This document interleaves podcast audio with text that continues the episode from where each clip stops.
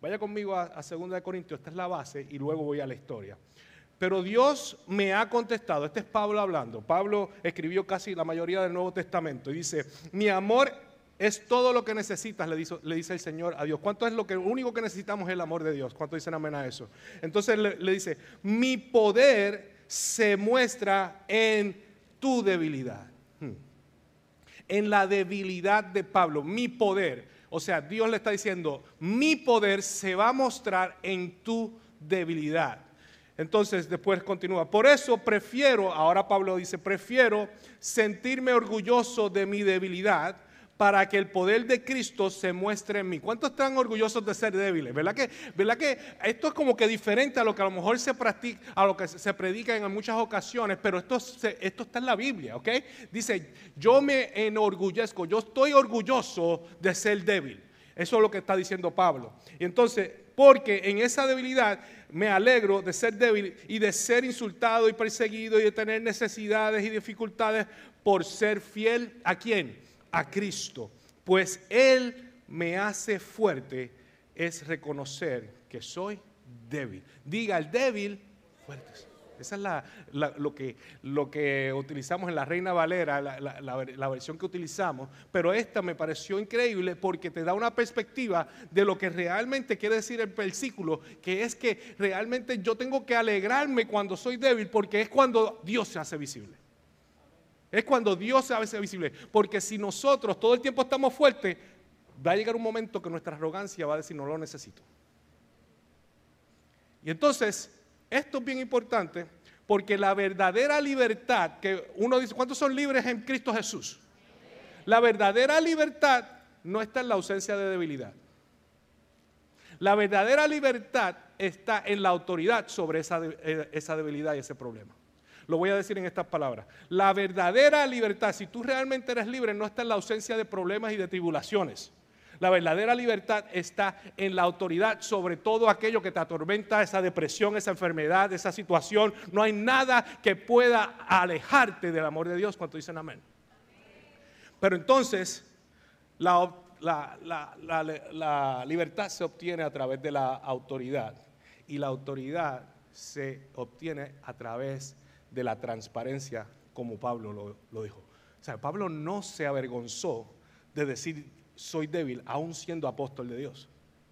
Yo no, como pastor, yo no puedo avergonzarme de mis debilidades porque yo soy pastor. El hecho de que yo tengo la, la, oportunidad, la bendición de pararme aquí, no me hace más grande o más fuerte que cualquier persona. Simplemente al contrario, tengo una responsabilidad de poder ser visible con todo. ¿Por qué? Porque la transparencia te da autoridad, la apariencia te la quita. Yo no sé si lo escucharon en la parte de atrás. Hay muchos cristianos fake en estos tiempos. Me gustó como se, fue como una ola. Y hasta allá. El problema es que queremos aparentar demasiado.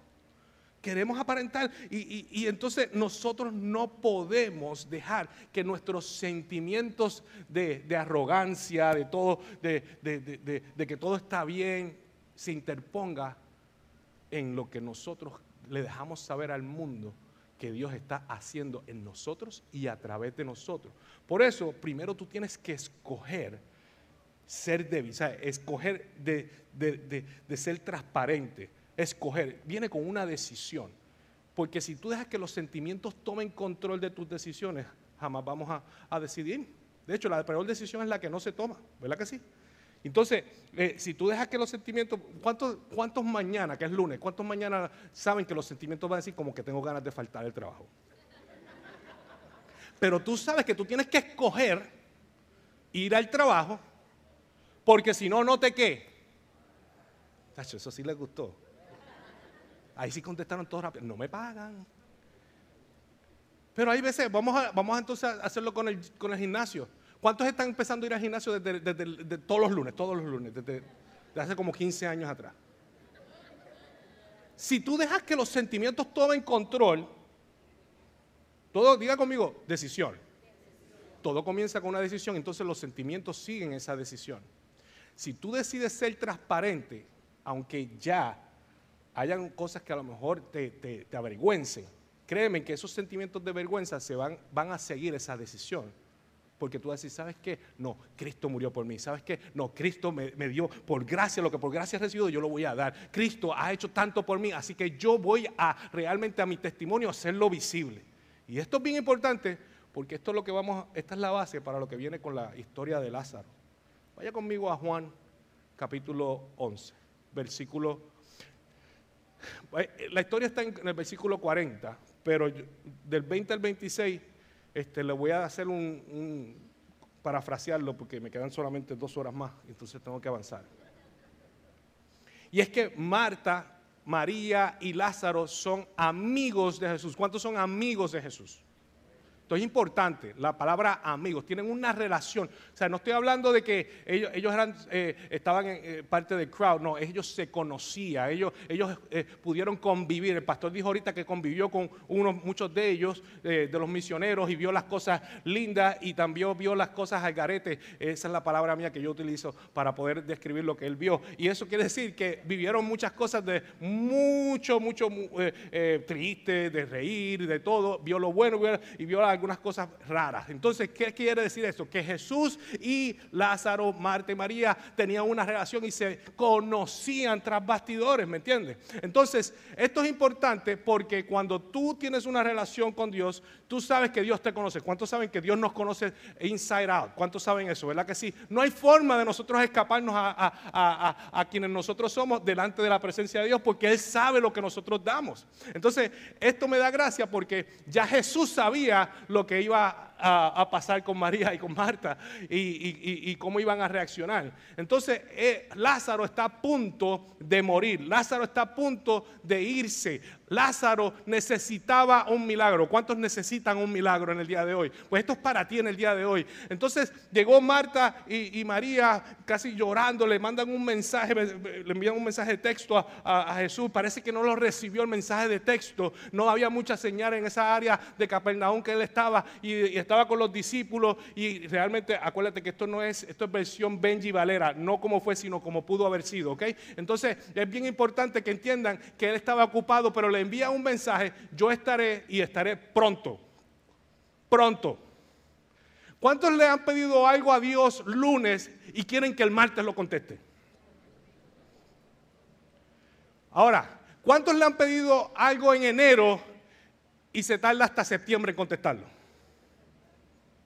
Estoy hablándole a alguien que, se pueda, que, se pueda uh, relate to me, que pueda, que, relate, se me fue la palabra, relacionar, que se pueda, que, identificar es la palabra. Cuando uno está en, en, los Estados Unidos se le olvida el inglés, se le olvida el español, se le olvida el chino, yo no sé. Que tú le hablas a Dios y Dios se tarda en contestar. Y entonces eso es lo que pasó porque llegó el momento en donde Lázaro no aguantó más y murió. Pero yo me imagino a Lázaro. Ustedes no se lo imaginan, esa escena. No se preocupe, no tengo COVID. Marta, le mandaste el mensaje a Jesús. Sí, sí, Marta. Sí, sí, Lázaro, ya, ya le enviamos, ya se lo enviamos, ya se supone que viene de camino. María, llama a María. María, ven, ven, que Lázaro nos está. Él viene, Él me va a sanar.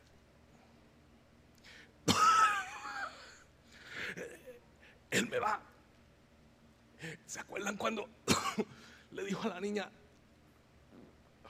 Dalita Kumita, ¿te acuerdas? Y él lo va a hacer conmigo. Él lo va a hacer conmigo.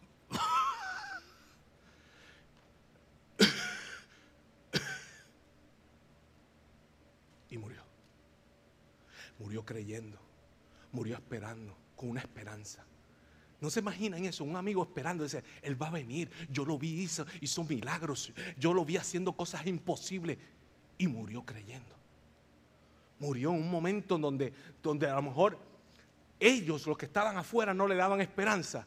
Y él sí creía de que venía, de que el mensaje. Y muchos de nosotros a veces nos pasa este tipo de situaciones porque la gente se enfoca en la parte final donde, donde Lázaro está saliendo de la tumba. Pero hay mucho que aprender de las cosas prácticas que Jesús estaba enseñando a todos los que estaban ahí. A todos los que estaban ahí. Porque al final Él dijo, antes de comenzar la historia, antes de llegar a la ciudad, dile que yo soy la resurrección y la vida. Yo soy la resurrección y la vida. Y, en el que, y el que cree en mí vivirá. Y aún después de haber muerto, todo el que vive en mí y cree en mí jamás morirá.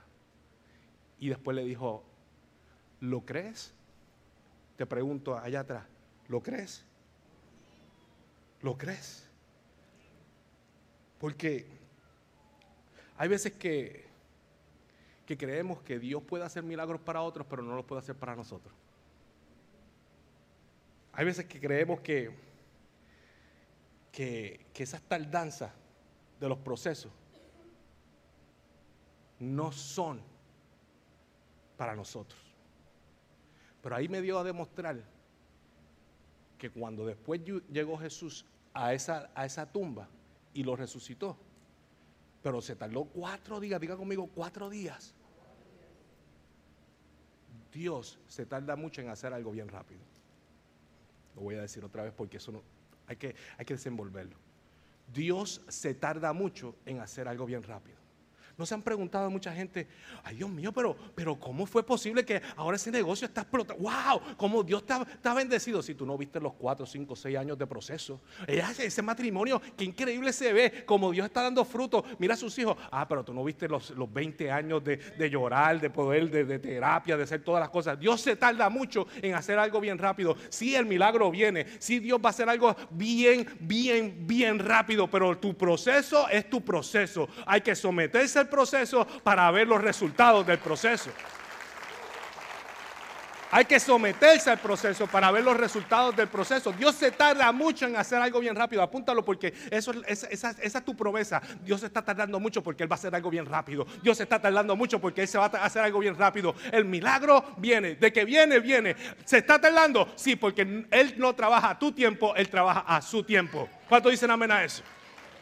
Pero dentro de esa dinámica Jesús dice cinco cosas cuando llega de momento a la tumba. Cinco cosas que usted tiene que apuntar en el día de hoy y llevarse.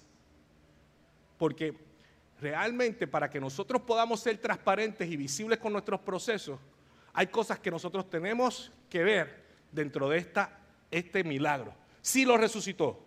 Spoiler alert, lo resucitó. Ya le dije en la final. Pero es que no quiero que se enfoquen en el, en el milagro.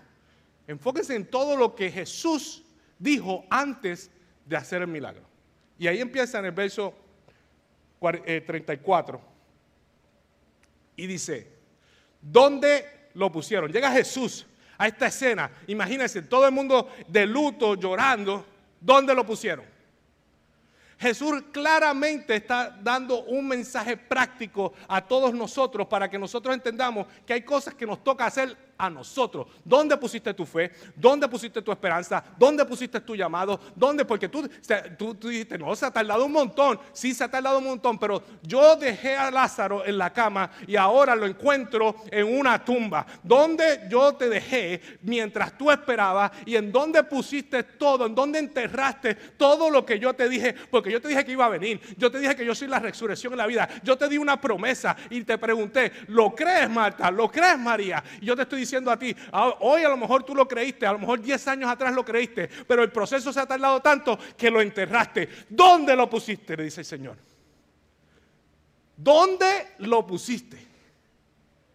Esto es bien importante.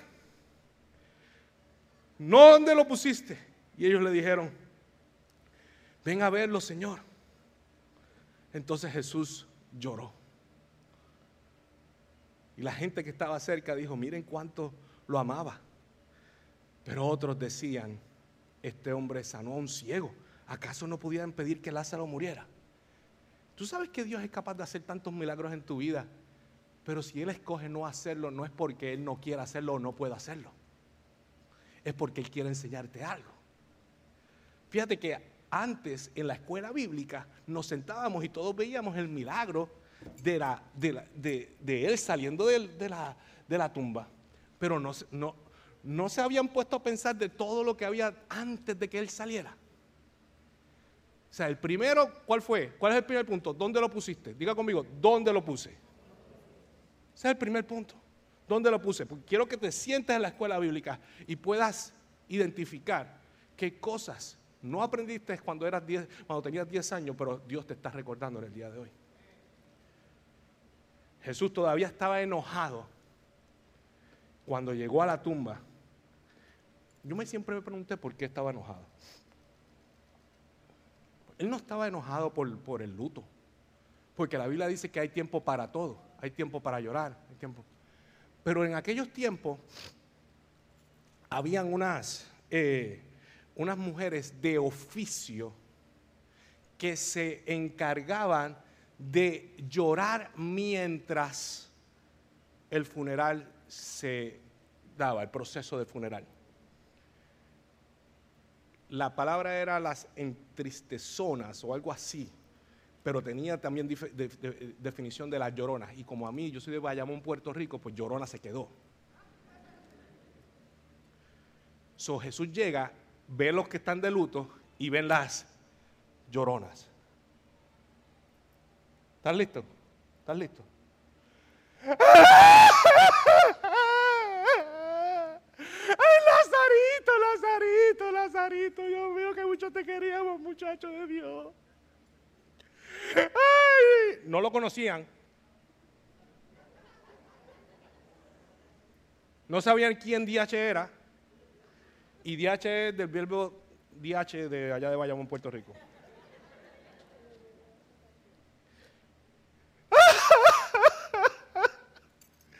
Oh, Marta y María, Dios mío, Dios mío, Marta. Qué triste, qué triste. Él se enojó, no porque estaban de luto, él se enojó por la exageración. Te voy a decir por qué. Porque los problemas son inevitables, pero el drama es opcional.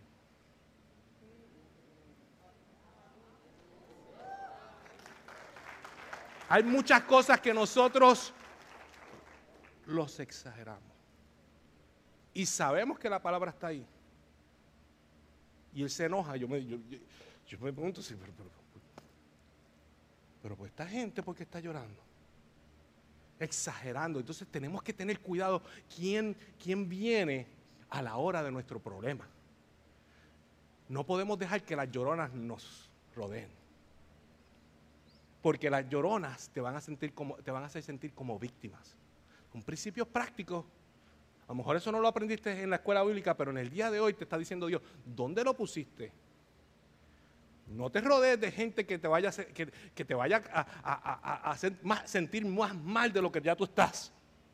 Sino gente que te empuje, gente que te levante, gente que le levante las manos. Necesitas arones en tu vida. ¿Tú sabes cómo es? Que tú vas a hacer un negocio.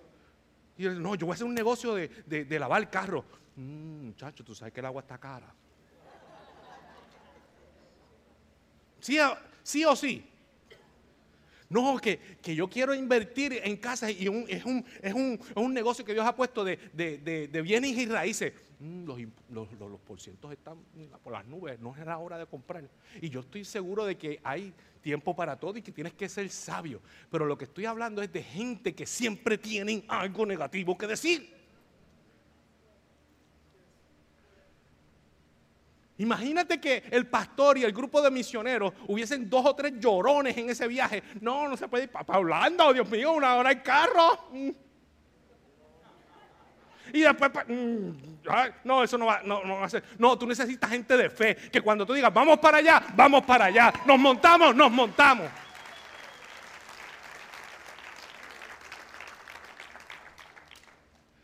Yo sé que este no es el mensaje, pero algo me dice que te lleves esto aléjate de los llorones.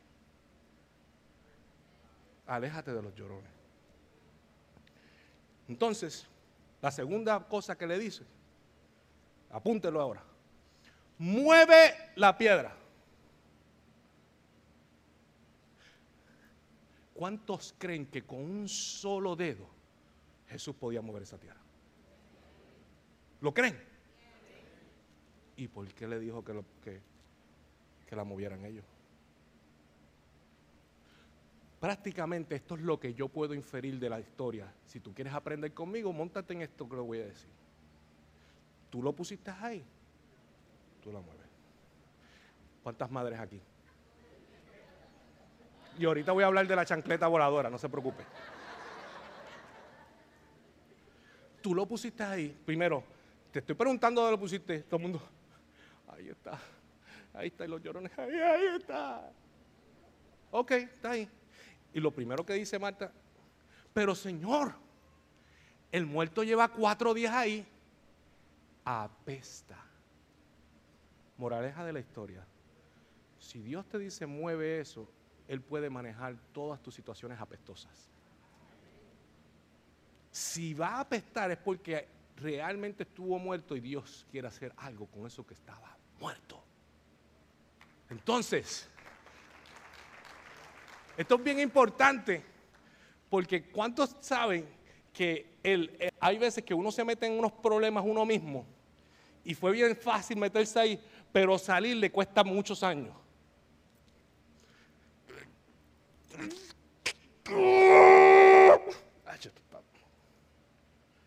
Los que van al gym, vengan conmigo. Los que van al gym te cuesta, te cuesta trabajo, te cuesta el proceso, lo vas a sudar. Es más, la, piedra está más pesada. Que te, te, metiste en ese problema bien rápido, pero para salir el proceso es bien largo y fuerte. Vas a tener que sudar, vas a tener que... Porque es que Dios se encarga de lo sobrenatural pero Él dice, tú te tienes que encargar de las cosas que yo no puedo hacer por ti. Ir a terapia, hablar con alguien, confesarme, ser transparente, el proceso, la, vergüenza. Eh, eh, eh, tú, si tú fuiste, quieres ser libre realmente, no, yo, yo sé, yo te dejé allá tranquilito esperando, pero tú te pusiste aquí porque tú eras impaciente. Simplemente, yo sé que apesta, yo sé que va a oler mal, pero yo lo puedo manejar, yo puedo hacer el milagro. Simplemente tú haz tu parte que yo hago la mía, haz tu parte que yo hago la mía, haz tu parte que yo hago la mía. Yo no sé a quién Dios le está hablando y, tengo que avanzar. Pero la tercera va conectada con esto. Y dice, no te dije. Dios mío, dame una chancleta acá, dame una chancleta acá. Yo me imagino a mi mamá. No te dije yo, caramba. No te dije yo. ¿Dónde están las madres de esta casa en el día de hoy? No te dije. Y, y. ¡Pa! Y de momento.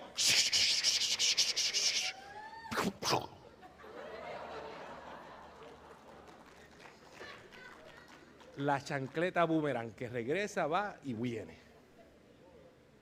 ¿No se acuerdan de esas palabras? No te dije yo que te iba a pasar eso. No te dije yo que si, hacías esto ibas a pasar esto, esto y esto y esto. Están esos padres hoy. Afírmame, Señor, afírmame. Es que yo estoy completamente seguro que Dios en algún momento en tu vida te ha hablado te ha prometido, te ha llamado, te ha dicho, te ha dirigido, te ha abrazado. No te dije yo. Hace 10 años, no importa, te lo dije. Mi palabra no torna atrás.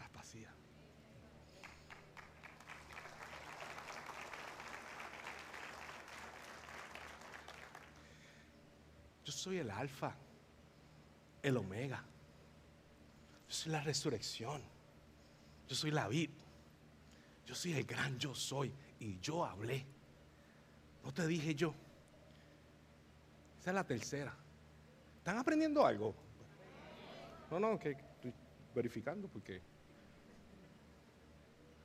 me quedan dos palabras más. La cuarta es, Lázaro, sal. ¿Les puedo dar algo teológico aquí? Muchos teólogos dicen que él tuvo que llamar a Lázaro por su nombre, porque si él decía sal fuera, salía a la mitad del cementerio y se iba a convertir en thriller de Michael, Michael Jackson.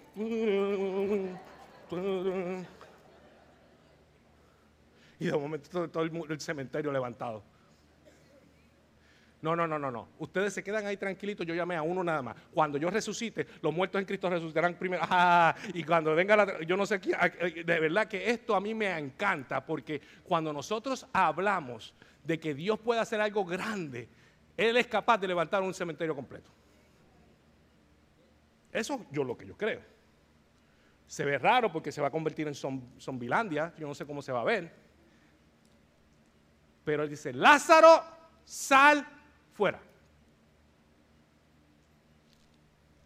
Esta es la parte que a mí me encanta del, Ay, Dios mío, qué bueno que me diste este micrófono, by the way. Cuando me dijiste, ah, ¿tienes, ¿quieres ese micrófono? Sí, sí, sí, sí, porque esto va a funcionar súper.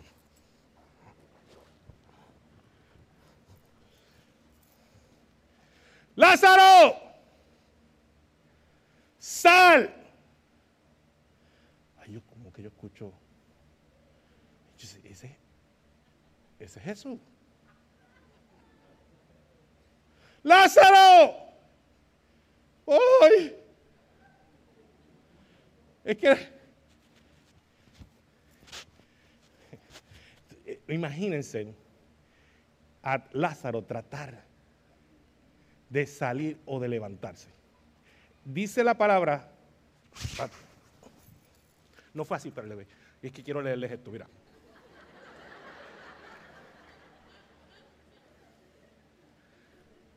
El muerto en el verso 44, para los que les gusta estudiar, el verso, no se preocupen, no me despeiné.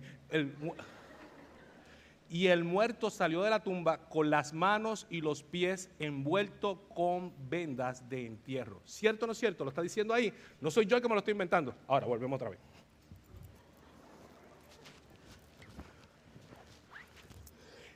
Cuán difícil habrá sido para un muerto que está por cuatro días donde la sangre no está fluyendo, pónganse en el contexto de la situación, en donde no hay célula eh, viva, en donde no hay movimiento. Mira, a veces uno está en el baño por, por 15 minutos y se le duermen las piernas, imagínense. ¿He dicho nombre yo? No he dicho a nadie. Imagínense ese muerto por cuatro días.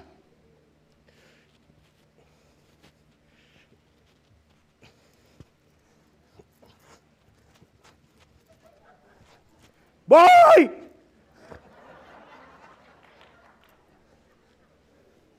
¿Me están entendiendo? ¿Me están entendiendo?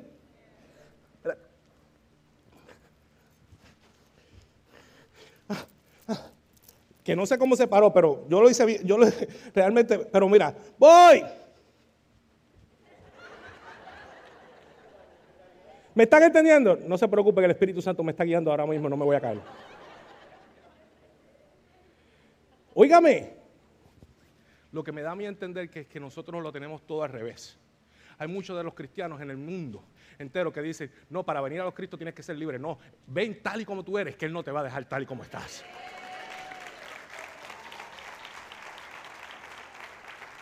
No, que tienes que estar perfecto, que tienes que estar. No, no. La iglesia no es, no es un lugar para perfectos, la iglesia es un hospital para enfermos. ¿Cuántos están enfermos en el día de hoy? ¿Por qué? Necesitamos al doctor por excelencia. Y a los pies de Jesús llegamos ya. Voy a necesitar, pastor, venga conmigo. Lázaro sal fuera.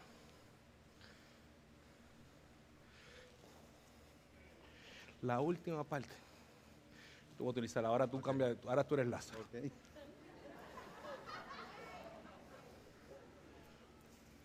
Qué pena que no tenía como una grapadora para que.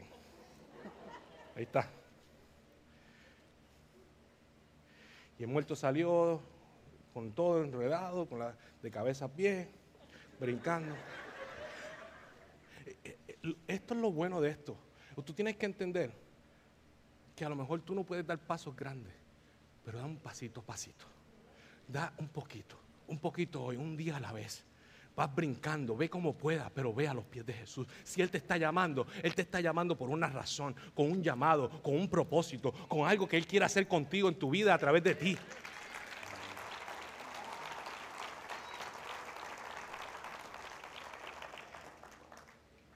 Y después, amigo que, lo ayudas, ven acá. Esta es la parte donde yo me, escuché hoy mencionar los grupos de vida, conexiones de matrimonio. Yo escuché eso una y otra vez. Y no, que tienes que conectarte. No, que los viernes estamos aquí. Que no, que los viernes estamos allá. No, que hacemos esto todos los días. Es porque este es el principio práctico de este mensaje. Claro que Dios puede hacer un milagro, pero todos estos pasos son necesarios para que nosotros podamos ver el milagro. El milagro no es solamente lo que Jesús puede hacer, el milagro es lo que nosotros podemos hacer a través de Jesucristo en nuestras vidas. ¿Me entiendes? Nosotros podemos ser la imagen visible del Dios invisible, haciéndolo visible a Él, porque su creación lo hace visible, según Romanos capítulo 1, versículo 20. Su creación. Y la última vez que yo leí la Biblia, tú eres creación de Dios. ¿Cuánto dicen amén a eso? Tú eres creación de Dios, tú eres creación de Dios. Entonces, este es el milagro. Ahora te toca a ti hacerlo visible. ¿Por qué? Porque después dice, Jesús les dijo en el verso 44, quítenles las vendas y déjenlo ir.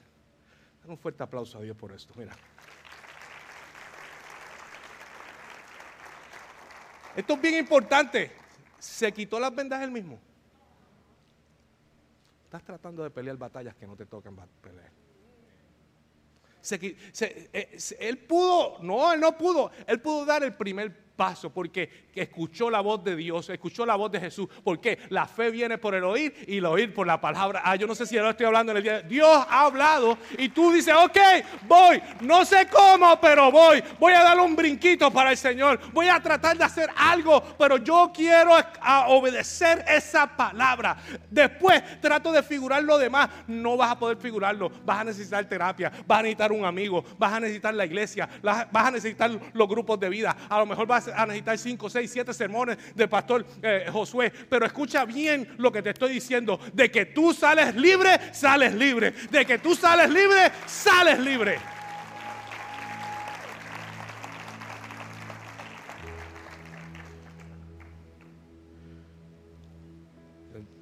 ¿Para eso te estamos pagando? Sí. un fuerte aplauso a ellos. Termino con esto.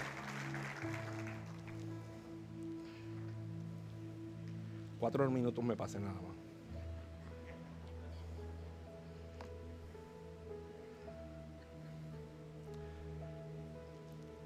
Les voy a contar algo. Esto que está aquí, que ustedes acaban de ver, sí, la escuelita bíblica bien chévere. Súper. Pero esto es mi testimonio de vida. Este es mi testimonio.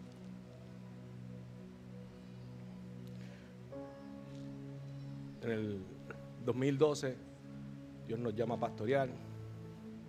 Estábamos con una de las iglesias muy, muy, muy importantes de este país, en el estado de Georgia. Comienzo a ser pastor. Yo soy hijo de pastor, nieto de pastor. Yo no quería ser pastor. ¿Cuánto dicen amén? Sabía lo que eso conllevaba. Le estaba oyendo. Inevitable. Tuve que de hecho, yo era lo que, lo que Zapata era. Yo promovía, producía, me encantaba trabajar con la música. Aceptamos eso y sabíamos que iba a ser difícil. Pero la vida del cristiano no importa que sea pastor, que seas cantante. No hay nada fácil en esta vida. El que crea que, ser cristiano es color de rosa está completamente equivocado. Y mientras el transcurso del tiempo pasó, Dios nos llama a plantar una iglesia visible. en el 2015.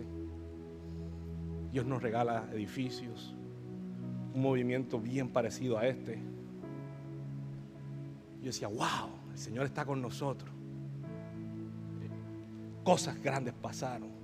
El pastor Josué y la pastora Michelle llegaron hasta nuestras facilidades. Creo que fue en el 2018, si no me equivoco. A ver lo que estaba pasando. Yo decía, mira, estamos en Augusta, una ciudad remota. El edificio más alto es McDonald's. No hay nada allí. Los que juegan golf. Pero a mí, como golfista, soy tremendo pelotero. Es que les digo estas cosas porque ustedes tienen que entender que hay veces que las cosas del Señor no hacen sentido para el hombre. ¿Me entienden?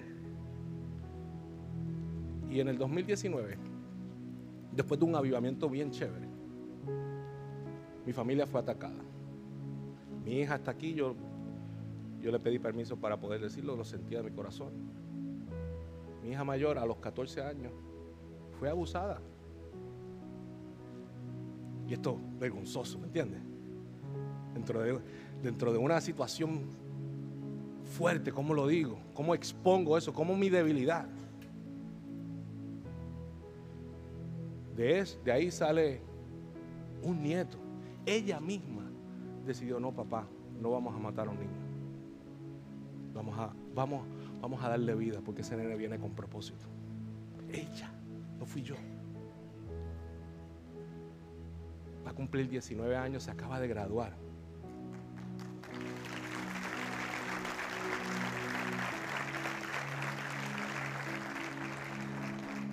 Pero como familia pasamos unos procesos mientras pastoreamos los miércoles.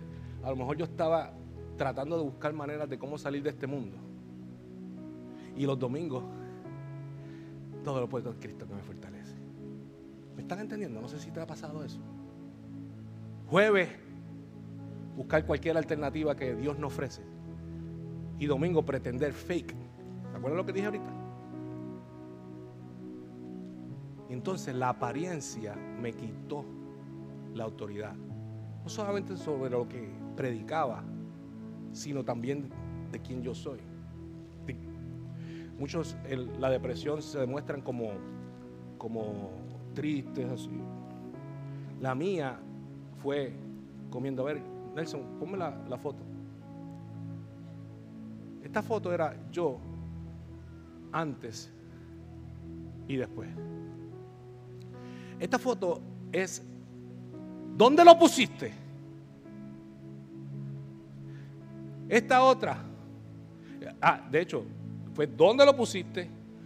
Mueve la piedra, no te dije yo. Entonces la otra es sal. Y luego me rodeé de gente, no de llorones, que me ayudaron a salir.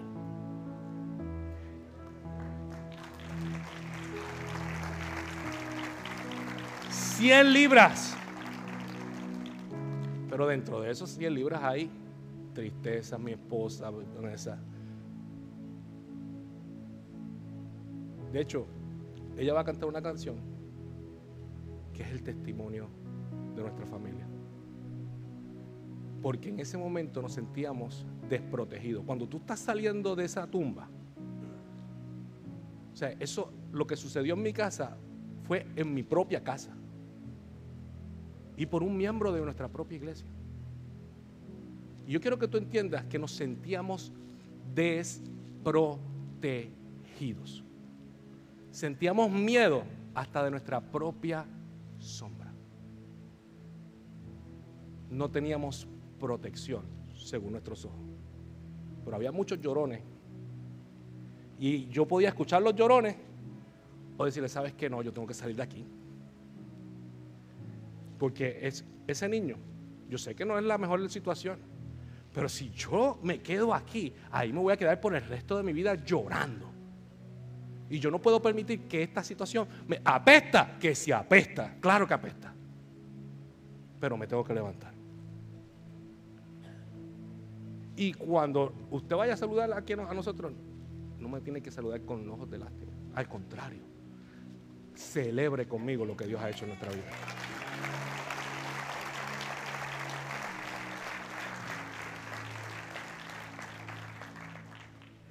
Simplemente nosotros encontramos un escudo en siendo transparentes en nuestra debilidad. Vanessa, ven acá. Yo quiero que todos nos pongamos en pie. Y termino con esta canción. Voy a hacer un llamado después de eso, pero simplemente mire hacia las pantallas y entienda, escúcheme bien, que Dios te está preguntando dónde lo pusiste en el día de hoy. Que Dios te está mandando a salir. Muchos, pastor, muchos llamados aquí. Tienes un potencial de liderato increíble, más grande de lo que tienes ahora mismo. Y es contagioso verlos a todos aquí parados. Hay más campuses que vienen. Yo no sé si lo escuchó conmigo o si lo está creyendo. Lo que pasa es que no nos podemos quedar aquí dominguito tras dominguito con la ropita. No. Para alcanzar al que no ha sido alcanzado tenemos que hacer cosas que nunca se han hecho. ¿Quieres tener diferentes resultados o quieres ser la misma iglesia de siempre? Tú dirás. Y no podemos avergonzarlo de lo que Dios nos dio y te vas a sentir desprotegido. Pero como la, la, mujer del flujo de sangre, antes de ir a sanar a la hija, a esta próxima generación que son tus hijos, todos esos, antes de ir a sanar a ellos, él tuvo que sanar la previa. Lo voy a repetir. Antes de sanar la próxima generación, Dios tiene que sanar la previa. Lo voy a repetir otra vez. Antes de sanar la próxima generación, Dios tiene que sanar la previa quiero que entiendas algo. Hay que salir. Hay que salir. Esperamos que esta palabra haya sido de bendición para tu vida. Te invitamos a que te mantengas conectado con nuestra iglesia y ministerio a través de las redes sociales. Puedes buscarnos bajo Iglesia Bahía Vida y nuestra página de internet bahiavida.church donde podrás encontrar mayor información y podrás acceder a contenido y encontrar los enlaces para continuar ayudándonos a llevar la palabra de Dios a través de tu generosidad. Finalmente, gracias por tus oraciones y te invitamos a que te mantengas conectado a la palabra de Dios a través de nuestra iglesia Bahía Vida. Bendiciones.